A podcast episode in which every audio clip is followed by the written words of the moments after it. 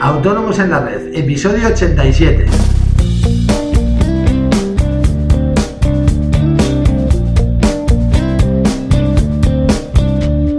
Muy buenos días a todos y bienvenidos un día más, un martes más, hoy 19 de enero de 2016, a Autónomos en la Red, el programa, el podcast en el que hablamos de todos aquellos temas que nos interesan a los autónomos, eh, financiación, IVA, IRPF, seguros sociales, etcétera.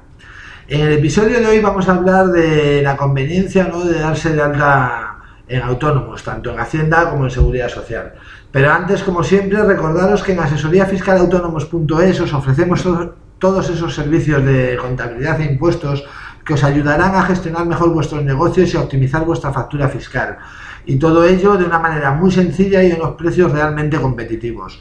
Toda la información la tenéis en nuestra página web, os repito, asesoríafiscalautónomos.es. Eh, pero bueno, cualquier duda que tengáis sobre nuestros servicios, sobre dudas fiscales, eh, sugerencias para nuestros podcasts, etcétera, podéis enviármelas a través del formulario de contacto de dicha página y os la responderé de manera personal vía email o, por qué no, eh, con un podcast sobre el tema. bien, vayamos al tema. como, como todos los, todos los primeros de año, muchos autónomos que hasta ahora han permanecido en la economía sumergida, eh, se plantean si es el momento de darse de alta en, autónomos o no. Eh, sobre todo, bueno, en el caso de la gente con ingresos altos no hay la más mínima duda que, siempre es recomendable, pero bueno, los que más se lo plantean son aquellos que, que ganan poco dinero, que no llegan al salario mínimo, y, bueno, pues la verdad es que lo que ven es que si se dan de alta, eh, pues sus ingresos van a mermar muchísimo, pues por la cuota de autónomos, por pagar impuestos, etcétera. Eh, y bueno, eh, lo primero que tenemos que saber es qué obligación, qué obligaciones tenemos si queremos emitir una factura legalmente, ¿no? Y bueno, legalmente eh, hay que cumplir dos requisitos. ¿no? El primero es estar dado de alta en Hacienda mediante la, oportuna presentación del modelo 036 o 037, que no tiene ningún coste económico, pero que si es cierto nos obligará a presentar tanto declaraciones de IRPF e IVA que, nos puedan corresponder. Eh, la segunda obligación eh, es darnos de alta en la seguridad social como autónomos. Eh, con un coste mínimo de, como hablamos en el programa de ayer, de, si no recuerdo mal, 268 euros, eh, que, eh, bueno, pueden ser reducidos ¿no? con distintos tipos de bonificaciones según las circunstancias e incluso puede llegar a ser de 50 euros durante los seis primeros meses si nos acogemos a, la tarifa plana.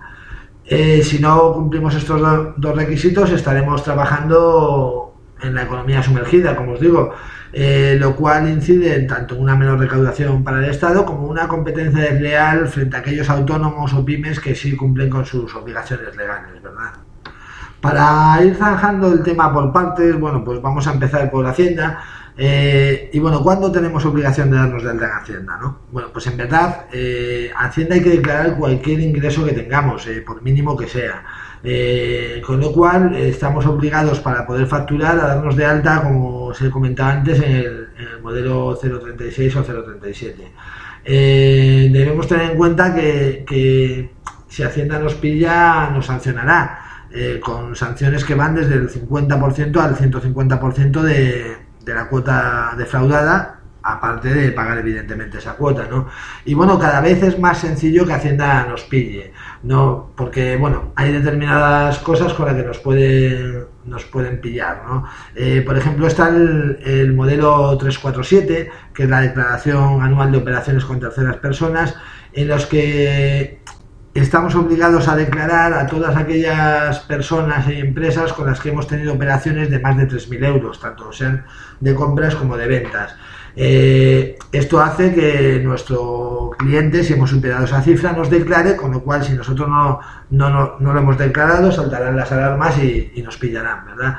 También tenemos el tema del certificado de contratistas y subcontratistas, eh, que ya hemos hablado también en otro episodio. Eh, cada vez más, cuando una empresa subcontrata a un autónomo, le pide el certificado de estar al corriente de pago. este certificado especial, como os digo, que el de subcontratista eh, contratista y subcontratista, perdón, y si no lo tenemos no vamos a poder trabajar, ¿verdad? Eh, por lo tanto, ya os digo, la obligación de darse de alta en Hacienda es prácticamente fija, salvo que solo trabajemos para particulares, pero bueno, mi consejo, ya os digo, es que, es que siempre estéis dados de alta porque las sanciones pueden llegar a ser muy importantes. Y bueno, eh, dejamos ya para el, para el episodio de mañana la parte de seguridad social, mm, porque para no extenderme más hoy, ¿verdad? Eh, simplemente, como siempre, daros las gracias eh, por vuestras valoraciones de 5 estrellas en iTunes y vuestras reseñas y sobre todo muchísimas gracias por estar ahí. Eh, mañana seguimos con el tema en Autónomos en la Red. Adiós.